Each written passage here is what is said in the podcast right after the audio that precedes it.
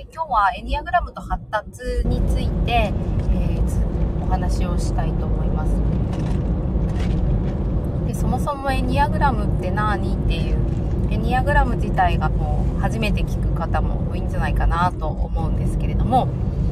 エニアグラムはあ9つの、まあ、心理学なんですよねそもそもが。エニアグラム心理学って。でグルジョフさんっていう方がすごい分厚い本とか書かれていて結構前からえ、結構前からってそんな100年200年とかっていうわけではない。もっと前から、あの、言われ続けてきた心理学なんですけれども私の師匠は木村隆生さんっていう、え、ニアグラムの研究家の先生がいて、えその方に123年目かな。今年で3年目お世話になっていてずっと学んでいます。でエニアグラムと発達がつながるっていうのがに気づ気づいたのがまあなんとなく学び始めたきっかけもつながるだろうっていうところがきっかけだったので、まあ、ピンときたっていうのはあるんですけど、えー、実はあのその心理学のことを発達私があの学ばせていただいているかあの海外の発達の先生の本を読んだ時にそこの中に出てきたんですよねそのエニアグラムっていうワードが。えー、ああやっぱりつながってたんだっていうふうに単純に思ったんですけれどもどういうところでつながるのかっていうのが、まあ、大体なんとなくだったので、すごく感銘を受けたっていうのがあります。それぞれね、学ばれている方、つながったいっても、つながる、絵には学んだらつながるなって私は思うんですけど、私のところに発達を学びに来てくださっている方で、エニアグラムも一緒の先生から学んでいる方は、まさか交わるとは思わなかったって、え、言われていたので、まあね、もし発達に興味があったり、えー、個人的に何かこう、相談を乗るようなお仕事をされている場合は、もちろんエニアグラムめちゃめちゃ使えるし、でもそこの悩みっていうところのもとに、やっぱり発達の観点を知っていると、具体的にこの人が今体にとって、こう、あ伸びしろをこう伸ばしてあげるのに必要なものって何だろうっていうのが結構明確に出てきて、で、その明確なものはどうやって使うかっていうと、体を動か動かしたりとか、あとはどういう風なあ動きが足りなかったから、えー、こんこういう困難さがあるのかとかっていうのも見えてくるので結構やることが明確に見えた上で、えー、体を作っていってでその体を作っていくということはそれに、えー、一緒になってね、え心とか、まあ、マインドとかね、えスピリッツ精神性とかがついてくるので、まあ、体を整えるっていうのはすごくいいし、体のそのポテンシャルをこう伸ばしていくっていうのは、とてもいいなと思っています。で、これがなん、どんな関係性があるかっていうと、あの、どうしてもこう、目標設定とかをして、発達相談なんですけど、私が受けるのは発達相談ではあるんですけど、あ他の回でね、意識の話はすごくさせてもらってるので、まあ、意識っていうものが何なのかっていうのをご存知の人は、あその人が意識意識するということはイメージする、あ意図の力っていうのを、えー、利用して、えー、もっと明確に自分の、えー、変化変容を起こしていくっていう。まあ、引き寄せの法則とかね、よく言われてますけど、あの、まあ、スピリチュアル的観点っていうよりも、そういうことが起こるっていうのはもう分かってるんですよね。その観点から目標設定をしていって、いかにどういうふうになりたいのかっていうのを、えー、まあ、具体的にする。まあ、よくありますよね、そういう手法、セッションとかされてる。ただそれは体が拒否をしてないかっていうのを見ます。で、体が拒否してるやつは、あの、何かこう無理をして立てているっていうことがもう一目瞭然なわけなんですよ。それを発達の観点で見ていくがあって、まあ、発達の観点っていうより体の姿勢観察だったり、様子だったり、まあ、その時の呼吸の浅さ、深さだったりとか、自律神経との関係とかを見るんですけれども、まあ、そうすると、なんか綺麗事言ってんなーっていうのを自分に気づくっていうね。自分で綺麗事を言って、その目標を立てている時だったり、もう本当にやりたくない時は体に力が入らないし、まあ、そういったことも自分でわかるっていう。だか本当にやりたいことって何だろうってわからない人こそ、うん、なんかこういうの使ってね、えー、自分を、えー、自分が気づけないから、そこから変化がないわけなので、悩みがあってどうしたらいいんだろうっていう、その負のループから抜け出せないっていう状態なので、えー、まあ、自分の自分自身の体がそうやって変化してくれているので、あと気づくだけかな、みたいな。で、その、立てた目標が、まあ、どういう目標だと、割とその人の成長方向を向いてるかっていうのが、エニアグラムを使うと、まあ、9つのパターンに分けられるというか、9つの、こう、えー、性格に分けられるんですけれども、ずっとそこに滞在するわけではなく、人は全てのその番、あの、番号9つのそのカテゴリーを持っていて、えそれをこう、統合して登っていくような、で何かこうストレスがかかったりとか、えー、何かね、自分がこう思ってもないようなことをすると、不健全っていう表現をするんですけれども、えー、統合から分裂していくっていうね、そういったことも起こるっていうことが言われている。なので、エニアの観点っていうのはそこがすごくいいなって思うんですよね。それが心理学で言われているだけで、えー、そういう形で言われているだけで、人は、あの、統合していい状態になることもあるし、えー、ちょっとね、ストレスがかかって、えー、ちょっと後退してしまうっていうこともあるっていうのがわかる。こんにちは、ありがとうございます。今日はエニアグラムっていうのを私が3年ぐらい勉強していて、えー、その考え方と私が個人的に、えー、個別相談を乗らせていただいたりとか発達相談を受けているんですけれども、その子供たちや大人の方との、えー、セッションの時に、発達と、え密接だっていう話を、えしています。なので、えエニアグラム自体がですね、えわからない方が多いんじゃないかなと思うんですけど、ご存知ですか？エニアグラムって。巷で言うなんかテスト診断みたいなのは、正直その人の今の状態で判断してテストつけるので、ほぼほぼ外れてるっていうのが あるんですけど、調べるとそういった診断が出てきたりして、ポチポチポチってすると、あなた何番ですみたいな、そういうのが出てくるんですけど、そのエニアグラムっていうのは、大体核となる番号、素質を持っていて、その隣に、隣り合わせの、え番号の素質をもう片方として持っているっていうなんかこう二面性があるというかね2つの素質を持って、え人はあの物事を考えたり思考したり、えー、しているっていうことを、え、見ていくんですけれどもそれがねなんか一つのカテゴリーで、あなたは何座ですとかね、まあ、星座も割と統合分裂的なのはあるかなと思うんですけど、良かったり悪かったりの側面の特性が出てくる、そういったことまでお伝えしてくれる生成術師の方いるんですけど、エニアグラムはそもそもその、いい状態の時はこういう番号の方に行って、えー、ちょっとね、調子が悪かったり、何かね、こう、強いストレスを受けた時は、こんな方向に崩れていく。例えば私は1番っていう完璧主義を持っているんですけれども、その完璧主義の、えー、不健全ってどういう時に、えー、まあ、現れる。現れるかなっていうと、まあ、完璧主義なので、まあ、言葉にするとなんとなく、日本語的にはなんかこう、逆になきっちりしすぎてるとか、ちょっとマイナスのイメージもあるのかと思うんですけれども、ねばならないが強くなってくると、完璧主義の方の不健全のなんかちょっと黄色信号かなと。えねばならないを今度は外に向けて、えー、自分ではなく外に向けて、あの人がこうしていない、ここをこうすべきだみたいな、あマストをこうね、あのー、求めていくっていうね。だからそういうのが、ボンチューで動いていいはずなのに、マストをこう人にこう向け始めると相当分裂ですね。えー、あ、はい、ありがとうございます。私もちょっとお迎えまでの時間のちょっとしたライブなんですけれども、えー、ボンチューで本当は動けると、すごくその、いい状態ではあるんですけど、2番ならない、2番ならない、2番ならないで、えー、1番を、それが不健全だったり、えー、もっと悪くなるけん、えー、分裂って言って、あの、もっとこう分裂したような状態、まだあるんですけれども、そういう状態になる。で、この状態で、えー、発達と何が関係してくるかっていうと、やっぱり、まあ不安が強かったりとか、そのストレスがかかってくる状態って単純にそのエニアの番号がどうとかっていうよりも、まあ皆さんこう、あの、安心安全が体の中にないんですよね。なので、こうした、こうしていいのかなとか、私なんてとか、あの、明らかにそのポジティブな考え方っていうのが出てこなかったりとか、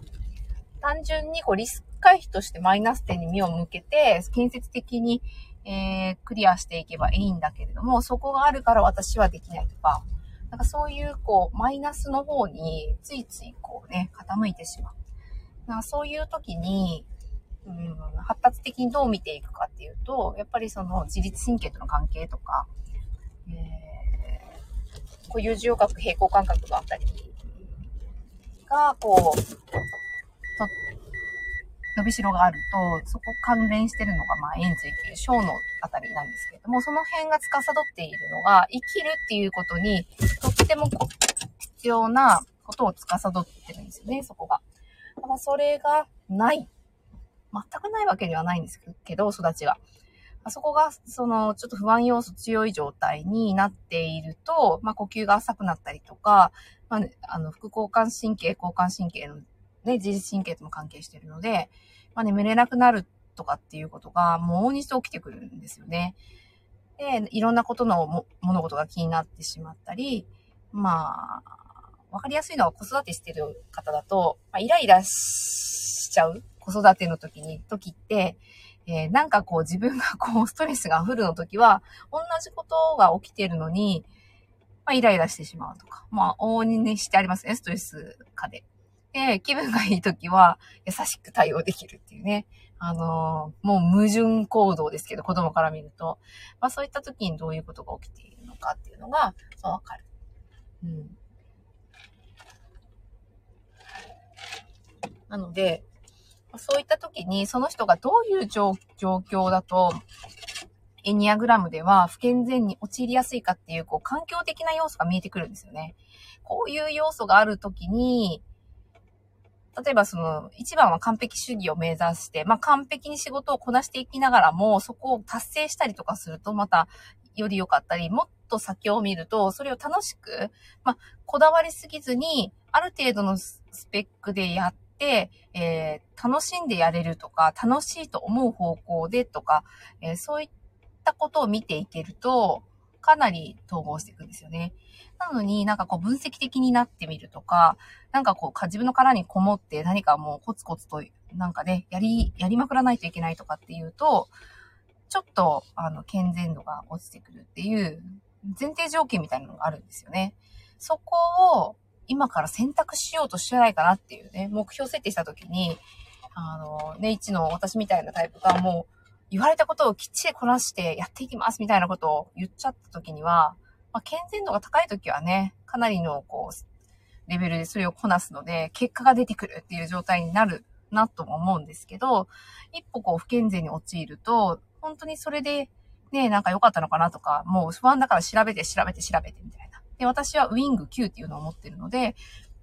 9が状態が悪くなると、あの、優柔不断みたいになっちゃうんですよね。なんか平和主義でもあるんですけど、で、なんかもうちょっとぼーっとする時間がむちゃくちゃ必要になったりとか、で、調子が悪くなってくると今度は9は6っていう番号に落ちていくので、えー、6はですね、人のことが気になったり、自分がやってることが本当に正しいのかなとか、もうとにかくとにかく気になるみたいな不安っていうのがちょっとね、ちらつくような番号ではあるんですけど、その6の人が不安傾向に陥ると、もう本当に動けないんじゃないかなって人のことも気になる。で、1番が不健全になった時になんかも殻にこもる。で、それってどういう状態かなっていうと、私は脳のプロファイリングと言って、その人のタイプを脳の優位性でまあ、あなたの体体とか行動とかは、えー、まあ、右脳優位ですよ、下の優位ですよっていうのを入れる見方があるんですけれども、脳のプロファイリング取ると、もう、ストレスがかかると、もう殻に閉じこもって、一歩も動けなくなるっていうタイプを持ってるんですよね。もう本当に過去、あの、仕事でむちゃくちゃ気を使う仕事をしていた気を使う仕事というか、気を勝手に使ってたんですけどね。もう単純に6の不健全に陥って、仕事は1で完璧にしないといけないけど、私が知らないことばかりで、えー、知らないっていうのはいけないんだとか、もっと知らないといけないとか、完璧に学ばないといけないとか思ってたので、まあ、6、1から4に完全に落ちてたなって思うんですけど、その時に家に帰って何が起きてたかっていうと、もう動けないんですよね。で、動けなくって、で、しばらくこう、通常モードになるまで時間かかるって40分くらいなんか、うずくまってたかなーって思いますね。それ見て、普通だったらね、なんか鬱なんじゃないかなとか、なんかあるんじゃないかなとか、ね、なんかその頃は特別支援で働いていたので、もう診断名がつくような何かがあるんじゃないかなとか、すごく、あの、思っていました。でも、今思えば、あまあ、体に伸びしろがあったっていうのはもう間違いないなと思うんですけれども、その、誰しもにその凸凹はあるんですよ。もう最近本当に、えー、個別のセッションをお子さんにしてたりして、もう後方回転ですね。あの、なんだろう、中国雑技団みたいな、後ろにコロコロコロコロって、えー、横峰式の幼稚園とかご存知ですかね。あの、バク転まではないけど、後ろにコロコロコロコロって体操して、こう、転がっていくような、まあ、側転して運動会入場行進するような、なんかそういうのが特徴の、まあ、体をこう使うっていうところをですね、売りにしている幼稚園があるみたいなんですけど、その子はそこに通っていて、できるんですよ。その新体操の選手みたいな 技が。ただその、発達の動きの中で、えー、通常獲得してるであろうその動きっていうのが、あの、まあ、ハイハイとかね、すっ飛ばしたらとかよく言われるんですけど、まあ、腹ばいになった状態で、手と足をこう動かして、ワニさんとか、えー、ムカ、ムカデさんじゃないや。ムカデは手がいっぱいね。えっ、ー、と、なんだっけ、トカゲか。トカゲみたいに、えー、手を動かして、前にこう床を進んでいくっていうね、ほふ前進みたいなものとか。で、見ていくと、あもう本当に手足の動きがバラバラみたいな子がいるんですよ。まあ、見方のポイントはあるんですけれども、うーん、よくこれで本当になんか今をこうバランスよく保っているなって思う。だからその子のもっと高い能力のところでカバーして、えー、そのデコボコになっているところを見えないように、もしくはカバーしたことで、全くそこの、まあ、ウィークポイントがカバーされてるように見える。うん。でもそれって本当に見えなくなってるだけで、実際抽出してみるとものすごく、えー、顕著で。で、その動きが獲得できてないとなると、まあ、脳的にもここの部分の伸びしろがあるっていうのがわかるんですよね。で、それを促していくことで、不安や、まあそういう緊張が強いとか、そういったことがこう軽減していって、もっともっと自分のやりたいことに素直になって、えー、取り組んでいける。で、その子は今度1年生だったんですが、幼稚園からね、小学校に上がると全然環境が違う。そういう時に何か強いストレスが今までにない。今までよりちょっと雰囲気違いますよね、小学校とかって。みんな自分でね、なんかやるんだけど、その子はとっても恥ずかしがり屋さんで、どうしてもやりたいことがあってもお母さんの後ろが安心するっていうんですよね。で、やっぱりやりたいなって思っても、その気持ちが強すぎてやらなかったことがあるっていうことも言葉にしてこの間言ってくれました。でも本当はやりたいんですよね。で、ホロスコープで見るとその子は太陽星座がお羊座なんですよね。で、お牛座はさ、さそり座さんだったので、ね、月星座は、あの、さそり座さんだったので、まあ、あの、愛情深くって、えー、今はなんかニコニコして、なんかね、優しく育っていて探求していいんですけれども、本来であればね、太陽がこう、お羊座であれば、もっとね、なんかこう、やりたいことを最後までこう全うするような、でもこう、結構勝ち気で、えー、勝ち負けにこだわったりとか、なんかそういったところも見え隠れするかなって思うんですけれども、うん、なんとなくね、えー、その不安がゆえに、こう、ひ、ちょっと引っ込み思案、みたいな。今はそんな感じでいいと思うんですけど、本当になんかこう前に立ってや、やれる能力があるのに、えー、そういうパターンを繰り返していると、だんだん自分って本当にね、やってないんですよ。やってないだけでやれるんだと思うんですけど、やる前に自分のことを、まあ、できない人間だと思っちゃうっていうことも起きてくるのかなっていうふうに思ってまあね、なんか普通に育っていくでしょうって思ってる人もいると思うんですけど、なんかね、後から振り返、今私、猫の大人になって振り返ると、もっとなんかこうできたんじゃないかなって思うこともあって、まあ、その分、いろんなことに気づけて今があるんですけれども、本当にそれが子供たちに同じように、高校を経て気づくまでに何十年でかかる必要があるのかなっていうと、もうちょっとこう、ショートスパンでそれをクリアして、もっと素直に生きることで、えー、人生がね、したいことで埋め尽くされて、まあ、あ楽しくね、人生過ごせるというふうにも思うので、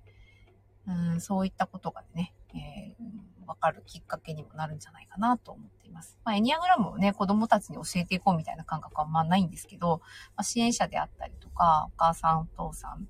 とか、大人の方ですよね。子供の行動に疑問を持っていたり、まあ、もしくは、その、そういうアドバイスをする立場によく立つような方で、まあ、こういう人はどういう特性を持ってるんだろうってね、なんか悩むだけで解決策が見出せないような方は、いろんな視点でね、その方を見ることができる一つのツールなので、私はこれだけにはこだわらないんですけれども、多角的な視点を持ちたいからこそ、こうやって学びを深めていて、えー、私のセッションには使っているっていう感じです。えー、また、この件に関してはね、ざあのざっくり今日お話ししたので、えー、なんか事例とか出してお話できたらいいなと思います。ありがとうございました。